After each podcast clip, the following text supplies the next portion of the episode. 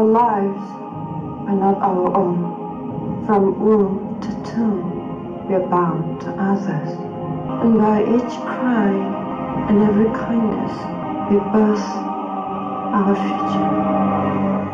Cloud Atlas is a movie that warrants at least a second viewing, a first time to get a gist of the complex story or stories, and a second time to really appreciate it. Its complexity is both an edge and a curse. The nature of our immortal lives is in the consequences of our words and deeds that go on pushing themselves throughout all time. The structure of David Mitchell's original novel makes it nearly impossible to be adapted into a video format. A total of six stories in the film take place between the year 1849 and 2346 each one a separate story, yet related to each other by the idea that human history is a repeated struggle for freedom and all lives are connected in this endeavor.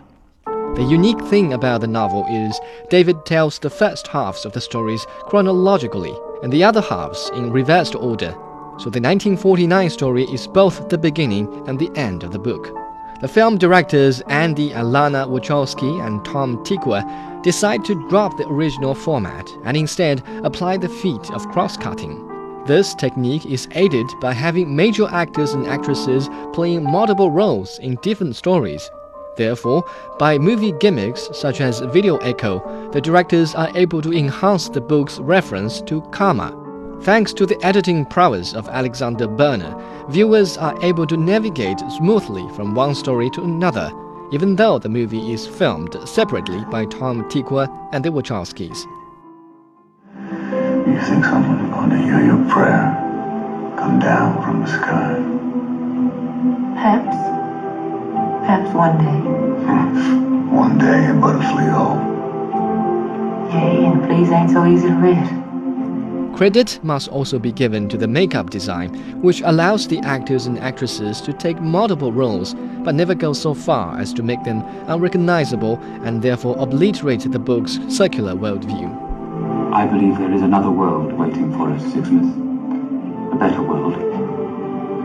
And I'll be waiting for you there. The obvious setback of this movie is it attempts to adapt the unadaptable.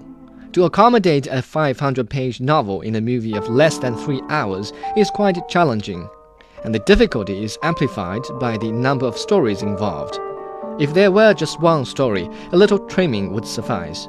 But since there are six of them, the directors would have to cut down on each one. Consequently, the end product is a combination of six rather simple stories, dazzling and brain thrilling, yet lacking in emotional depth. I understand now boundaries between noise and sound are conventions.